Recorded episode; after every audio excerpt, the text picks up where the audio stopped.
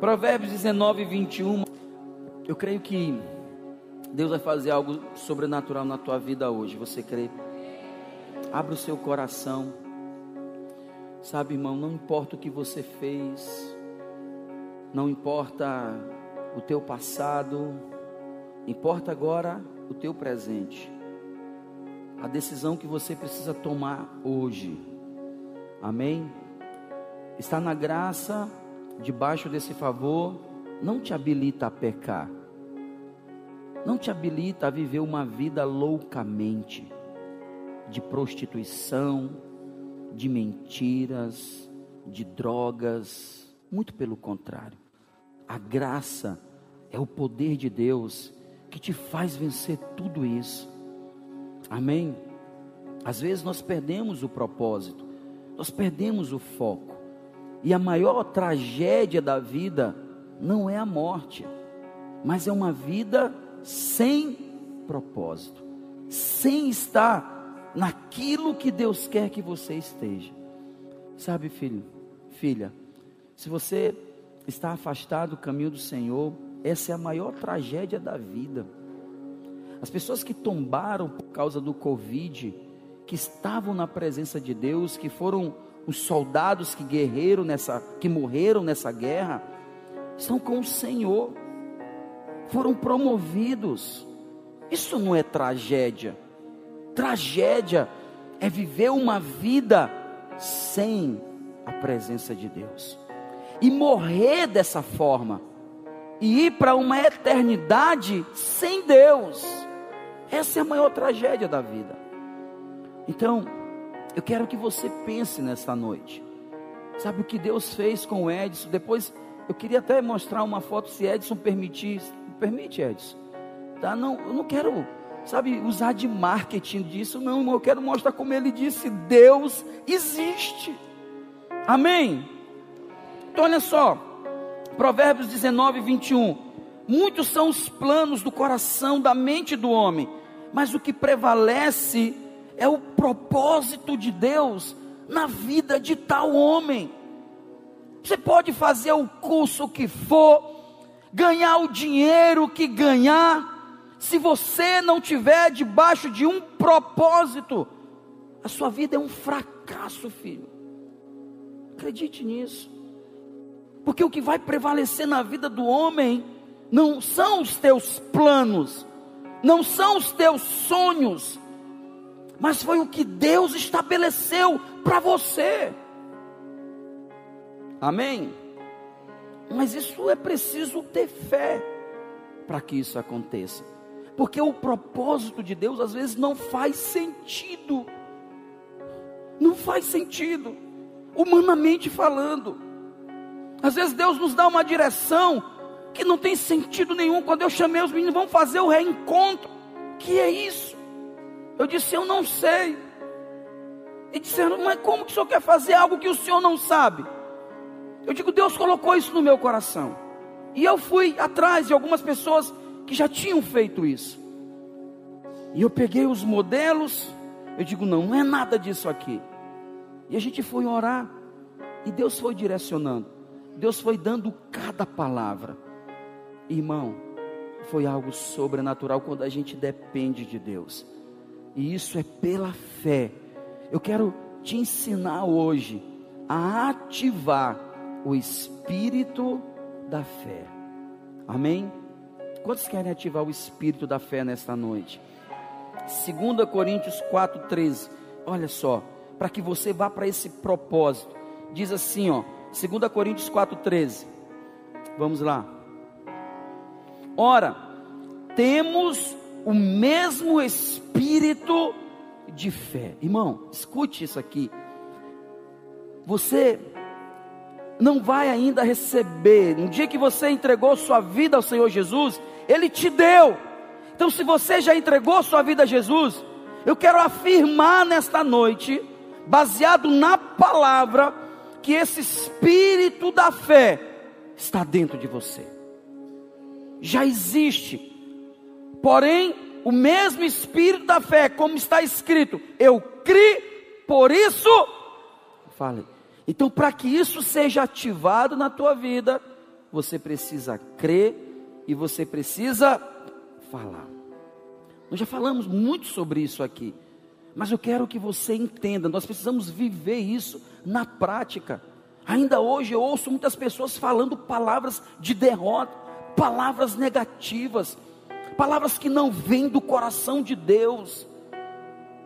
Como é que tem sido a tua vida de verdade no seu dia a dia? Quais são as palavras que você tem liberado? Porque o diabo está aí o tempo todo, irmão, colocando palavras em nossa mente, sabe?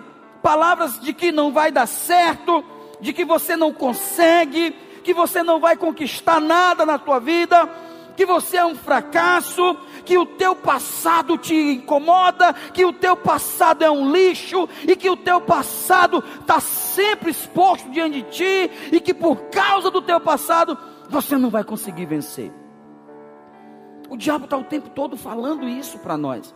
Sabe qual é o pior? É que tem muita gente ouvindo a voz do diabo. Tem muita gente dando crédito a isso. Mas nessa noite eu vim te dizer: há um espírito de fé dentro de você. Amém? E esse espírito, ele precisa ser exercitado. Diga comigo: o espírito da fé precisa ser exercitado. Acredite nisso. E como é que eu exercito isso, pastor? Falando. E vou dizer mais: Deus vai colocar muitas provas muitas lutas diante de ti. Às vezes não é o diabo, não, viu? É o próprio Deus querendo saber quem você, que você saiba quem você é, porque ele já sabe. Quer ver uma coisa? Quando ele estava no jardim do Éden, que o homem pecou, Deus vem na viração do dia, todos os dias Deus vinha, e nesse dia que Adão pecou, ele desce também e começa a perguntar: Adão, Adão, você está onde? A minha pergunta é: Deus não sabia onde Adão estava? O que, que você acha? Sabia ou não sabia? E por que, que ele perguntou? Adão, Adão. Porque ele queria que Adão soubesse aonde ele estava. O Senhor te chama hoje, o Senhor te pergunta. Eu não sei o teu nome. Talvez eu poderia chamar alguns nomes aqui: Cláudio, Isabel, Luna. Né? Poderia chamar alguns nomes. Ruth, Bianca, Maria, José. O Senhor te chama, aonde você está? Você sabe exatamente como você se encontra hoje? Qual é a tua posição hoje? Você sabe disso? A sua real situação? Porque foi essa pergunta que ele fez para Adão: Adão, Adão, você sabe onde você está, Adão? Você sabe o que você fez. Só que, se a gente for olhar para o passado, a gente sempre vai paralisar. A gente sempre vai trazer condenação. Hoje eu não quero que você vá para o passado. Eu quero que você vá para a sua origem.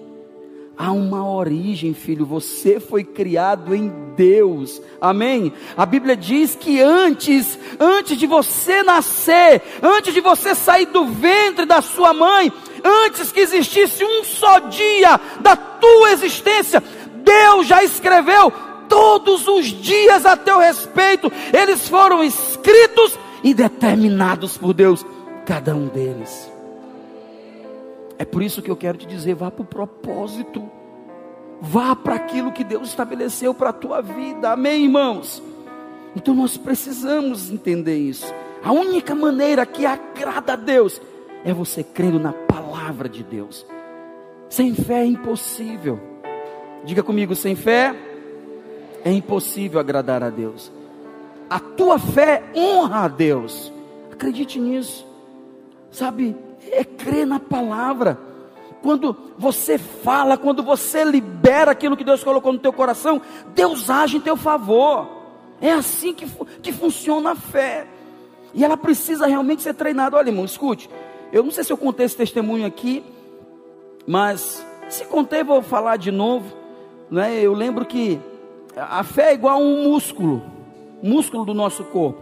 Quem já treinou numa academia sabe disso. Né? As pessoas precisam treinar.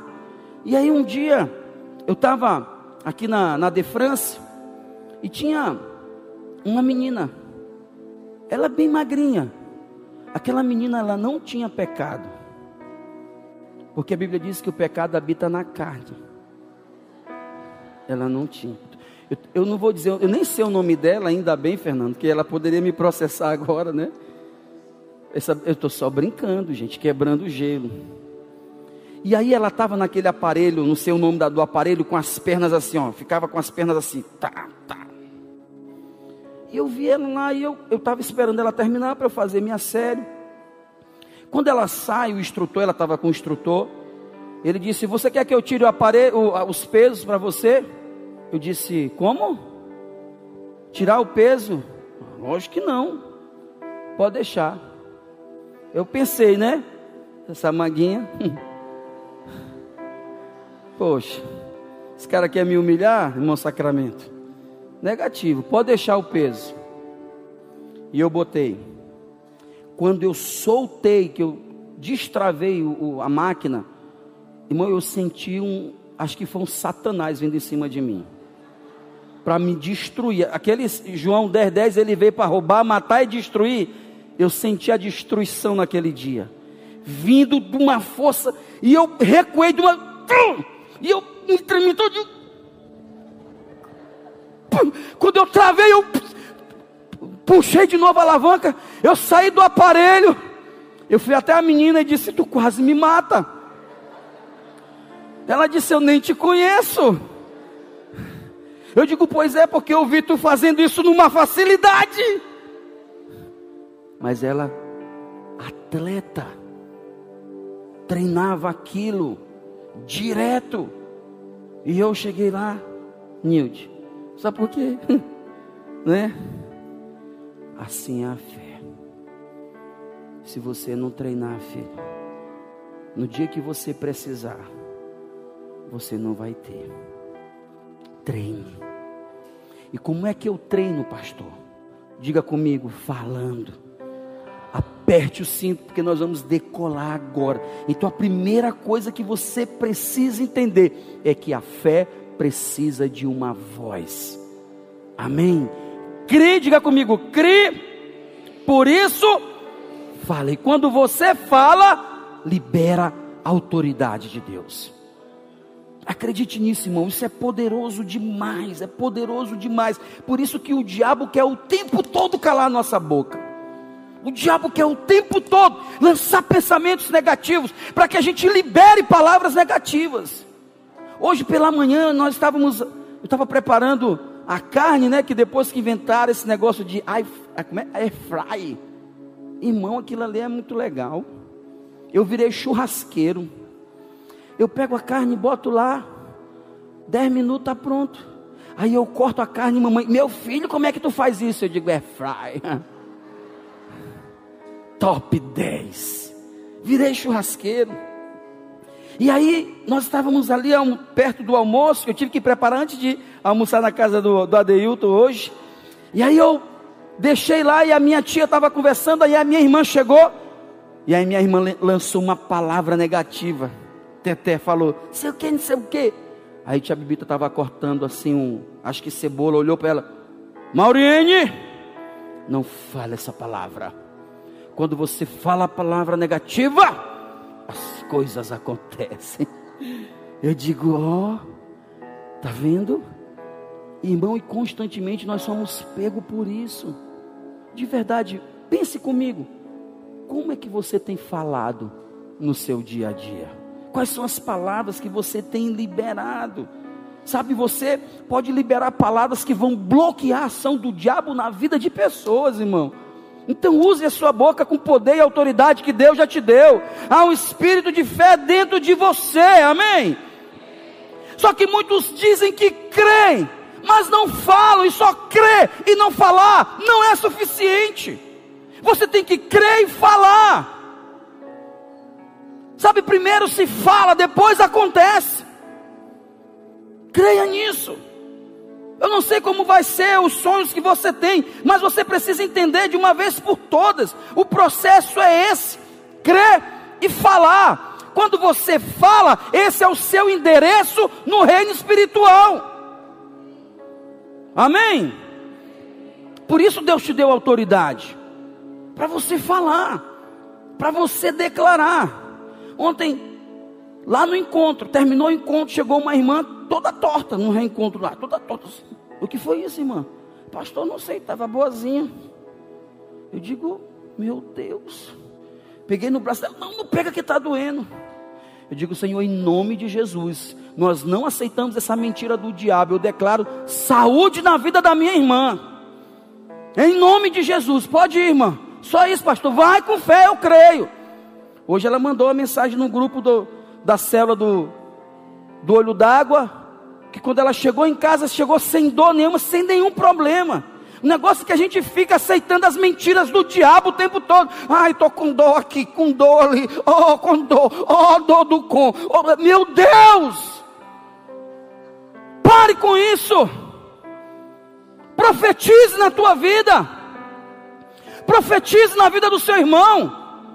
Olhe para o seu irmão que está do seu lado aí. Seja um profeta agora. E seja um profeta agora cheio de Deus. Amém? Dedinho, dedinho de profeta, dedinho de profeta. Tu está esperando eu falar alguma coisa, né? Fala tu, menino. Vambora. Deixa Deus te usar. O que é que você vai profetizar na vida do teu irmão?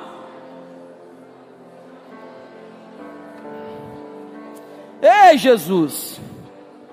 Atos 16 aí, verso 19. Olha esse texto poderoso aqui, eu acho que já estou terminando. Só para te enganar um pouquinho. Atos 16, 19. Vendo seus senhores que se lhe desfizera a esperança do lucro. Aqui está falando de Paulo, quando aquela mulher que tinha um espírito de adivinhação. Escute aqui, olha para mim rapidinho. A mulher tinha um espírito de adivinhação. Irmãos, ela, aquela mulher era um instrumento do diabo, tão poderoso, que ela botava uma venda nos olhos daquela mulher e levava uma pessoa até ela. E quando ela tocava na pessoa, ela dizia o nome: Saul. Tu mora no endereço tal, o nome da tua mãe é tal. Tu namora com fulana. Tu está trabalhando em tal lugar. Dizia tudo. Ela não conhecia. Então a Bíblia diz que os seus senhores eram muito, ela era escrava duas vezes, escrava do diabo e escrava desses homens aqui. Porque ele, o texto está dizendo que quando os seus senhores, vendo que os seus senhores se desfizeram a esperança de lucro, como foi que foi feito, desfeita essa esperança de lucro? Um dia Paulo estava andando e ela olhou: Ei, Paulo, te conhece, hein? Olha, deixa eu te dizer algo aqui. Talvez você nunca escutou essa expressão mas o teu nome precisa ser conhecido no inferno. Aí alguns vão dizer assim: desconjuro. Talvez alguns vão até se benzer e se cuspir três vezes no inferno. É. Porque na hora, escute isso aqui, irmão. Teu nome já é conhecido no inferno. Vou te dizer. Na hora que alguém ficar possesso em qualquer canto que disser assim: chama Cláudio o demônio que vai estar na vida da pessoa. Quem é aquele? Eu já estou indo embora. Oh, eu não vou nem esperar. Você acredita? Você pode aplaudir o Senhor Jesus. Essa é a fé que está em você. O demônio estava lá, ei Paulo! Primeiro dia, Paulo Fernandinho. Segundo dia também, no terceiro, Paulo se zangou. Imundo, sai dela agora. Ele nem conversou, irmão. A mulher, puf, caiu por terra. Quando ela levanta, botaram a venda nos olhos dela, chamaram o primeiro. Aí ela vem Nazaré. Estava não, Nazaré. Só um exemplo. Aí ela toca em Nazaré. Como é teu nome? Nazaré, não, tu que tem que adivinhar. Ela diz teu nome. Aí Nazaré dizia, ou seja, perdeu a esperança de lucro, ela não tinha mais aquele espírito imundo. E aí é o que eu quero mostrar aqui para vocês. Agarrando em Paulo e Silas, os arrastaram para a praça na presença das autoridades. Olha o que, é que eles vão dizer desses homens. Verso 20. E levando aos pretores, disseram: Estes homens, sendo judeus, perturbam a nossa cidade. Eu profetizo na tua vida: você vai ser um perturbador dessa cidade. Porque nós vamos pregar o evangelho da graça. Nós não vamos se curvar diante de Satanás, não, irmão. Pode o mundo estar tá preparando algo contra a igreja. A igreja sempre será guardada. E nós sempre vamos de encontro ao que eles estão ensinando lá fora. Você crê nisso? Se a igreja. Ó oh, irmão, vou te dizer sinceridade, hein? Se você trabalha e não tem ninguém te perseguindo, cuidado com como você vive lá. De verdade. Tem que ter a perseguição. Tem que eles perturbam a nossa cidade. Como que eles perturbam? Vamos lá. Verso 21. Propagando costumes que não podemos receber. Aqui, irmão, é, é, o crente pentecostal até o tutano. Olha, nós somos batistas, mas nós somos pentecostal até o tutano. Em nome de Jesus. Como é que, que a gente é orando o tempo todo, é declarando a palavra de Deus. Tem um irmão lá no olho d'água. Ele foi consultar com o médico. Ele estava com uma bateria de exame. O médico pegou os exames dele e disse: Rapaz, tu tem isso. Ele está repreendido. O médico olhou. Tu também tem isso, isso, isso. Ele disse: Eu não tenho nada disso. Aí o médico, mas está aqui escrito. Eu digo ele: Não me interessa o que está escrito, eu não tenho. Aí o médico disse: Rapaz, é difícil conversar contigo. Ele disse: Bora, doutor, faça o que você tem que fazer. O que mais que você tem que falar aí? Não, porque se tu não tomar isso, tu vai morrer eu te repreendo em nome de Jesus. Ai meu Deus, eu tenho certeza que o médico olhou e disse: Esse homem está perturbando a minha mente, com costumes que eu não sei, que eu não entendo. Lá no quartel, quando nós estávamos no quartel, nós fizemos um culto. E a gente tinha trazido o pastor Marco Feliciano, na época que Marco Feliciano estava começando no auge do, da loucura dele. Irmãos, foi algo tão revolucionário naquele quartel que o coronel me chamou e disse: Menezes, tu quer acabar com o meu quartel? Eu digo: Eu não. Foi algo revolucionário. E a gente sempre, quando nós vamos fazer algo revolucionário, nós vamos perturbar aqueles que não entendem o que nós estamos fazendo. Amém, irmãos? e nem praticar, porque somos humanos. Vamos lá, verso 22. Levantou-se a multidão unida contra eles, os pretores rasgando. Sempre são as autoridades, viu, irmão? Sempre são, é alguém que tá, parece que pensa que está acima de nós, que vão querer fazer essas coisas. Os pretores, rasgando-lhes as vestes, mandaram açoitá-los com varas. que mais? E depois que lhe deram muitos açoites, o lançaram no cárcere, ordenando ao carcereiro que o guardasse com toda a segurança. Olha aqui toda espécie de depressão e tristeza, onde é que está agora. Vamos lá. O diabo sempre quer isso. Ele quer primeiro tirar a tua paz. Ele quer dizer que você é um perturbador. Ele, ele quer dizer o que ele é, entendeu? Pois é, por isso nós vamos perturbar sim. Aquilo que é contrário à vontade de Deus, nós não vamos aceitar, tá? E depois de lhes darem muitos açoites, os lançaram no cárcere. Já foi esse aqui abençoado. Vamos lá. Este, o carcereiro, recebendo tal ordem, levou para o cárcere interior. Alguns especialistas estudiosos dizem que esse cárcere interior eram 12 portas para dentro. Sabe, era o lugar mais escuro, mais obscuro do presídio. Não é assim que o diabo quer colocar as pessoas em um lugar de solidão, obscuro, para que a pessoa se isole, que não converse mais com ninguém. Essa é a situação que o diabo mais gosta. Por isso que hoje as pessoas estão deprimidas, elas estão na prisão interior, num cárcere interior, estão presas às vezes em si mesmas no passado. Foram lá para as portas do fundo, lá para algo que aconteceu há não sei quantos anos atrás, que ainda te prende, que ainda te acorrenta, que ainda te traz tristeza. Mas nessa noite eu vim te dizer algo poderoso que você vai fazer. Amém, irmão? Eles foram colocados no cárcere interior e lhes prendeu os pés num tronco. Eles estavam presos, acorrentados. E o que foi que eles fizeram? Verso 25. Diga comigo por volta da meia-noite. Paulo e Silas fizeram o que, irmãos? Fizeram o que, irmãos? Oravam e cantavam louvores a Deus. E os demais companheiros de prisão estavam o quê? Ei, uma vez eu ouvi algo, vou tentar repetir isso aqui para vocês. A meia-noite é a hora que Deus mais gosta. Eu ouvi isso, se isso não for verdade, deleta da tua mente. Amém? A Bíblia diz que à meia-noite, o anjo do terror passou no Egito e matou todos os primogênitos. À meia-noite, zero hora do dia seguinte, o povo saiu do cativeiro marchando como um povo livre. A Bíblia diz que à meia-noite, zero hora, nasceu aquele que haveria de esmagar a cabeça de Satanás. À meia-noite nasceu o Senhor e Salvador Jesus Cristo. À meia-noite, Paulo e Silas oravam e cantavam. Olha o que aconteceu, verso 26. De repente, sobreveio um tremendo terremoto. Ei, eu profetizo um terremoto de Deus dentro de você hoje.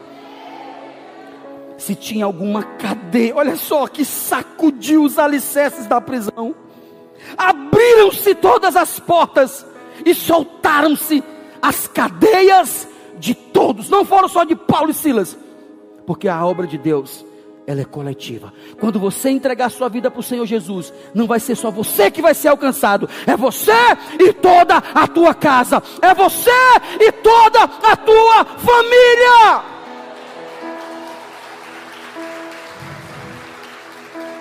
Porque essas foram as palavras de Paulo para o carcereiro: crê no Senhor Jesus e será salvo tu e a tua casa. Paulo era um homem cheio de fé mas ele teve que cantar, ele teve que adorar a Deus. Amém, irmãos? Deixa eu ver se eu posso falar mais alguma coisa, porque meu tempo já se acabou. Só essa. Marcos capítulo 10, verso 46. Quando você não pode fazer mais nada, escute isso. Você precisa abrir a boca e falar. Porque Deus vai mudar a realidade. Deus vai mudar a história. Creia. Gigi, quando a gente não consegue mais falar, às vezes quando a gente não consegue mais agir, quando a gente não consegue mais pensar em nada, a gente só vai abrir a boca e dizer: Eu creio no Deus que me fortalece, no Deus que faz todas as coisas possível. E declare aquilo que você quer ver. Porque na hora que você declarar o que você quer ver, as coisas vão acontecer. Amém? Olha só. Bartimeu não tinha visão, não tinha amigos, não tinha dinheiro, não tinha nada. Mas ele tinha uma voz. Bartimeu tinha uma voz. Vamos lá. E foram para Jericó quando ele saía de Jericó, o ministério de louvor já pode começar tocando, tá? Para a gente ganhar tempo. Juntamente com os discípulos e numerosa multidão, Bartimeu, cego mendigo, o que, que ele era, irmão? Filho de Timeu, estava sentado aonde? À margem. Irmãos, todas essas pessoas, era isso que estava acontecendo com você, Edson vocês estavam à margem da sociedade. Mas quando vocês ouviram a voz do Senhor Jesus, aleluia. Quando vocês ouviram essa voz, vocês atenderam ao Senhor. Foi o que aconteceu com esse cego. Ele estava à beira do caminho, verso 47. E ouvindo que era Jesus, o Nazareno, ele fez o que, irmão? Pôs-se a. O que, que ele clamou? Jesus, filho de Davi, tem o quê? Olha só o que aconteceu, verso 48. E muitos o repreendiam. Eu tenho certeza, Edson, que vocês vão ouvir assim: ah, isso é só conversa. Isso, hum, daqui a pouco vão voltar, daqui a pouco vão voltar. Porque para ajudar, são poucos, mas para repreender, são muitos. Para tentar impedir o agir de Deus na tua vida, são muitos que vão se levantar. E às vezes é alguém perto de você. Alguns dizem que foram até os discípulos que passaram e gritaram em outras versões: Cala tua boca aí, ô cego! Cala tua boca, está incomodando o mestre. E aí a Bíblia diz que ele cada vez gritava mais: Calar minha boca?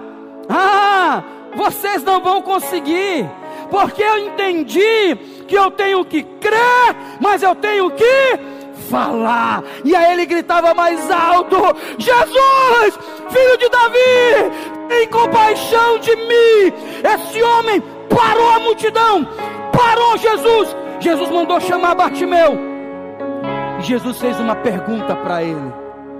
E eu te pergunto de novo: Jesus sabia ou não sabia o que aquele homem queria? Mas Jesus queria ter certeza se ele sabia o que ele queria. Você sabe o que você quer hoje, Nilde? Você sabe o que você quer hoje, irmão? Pois Jesus está fazendo a pergunta que fez para Bartimeu: O que queres que eu te faça? E de uma só voz, aquele homem disse: Eu quero ver. Meu Deus. E a Bíblia diz que o Senhor disse a ele: Então, vê. E ele viu, porque ele creu e ele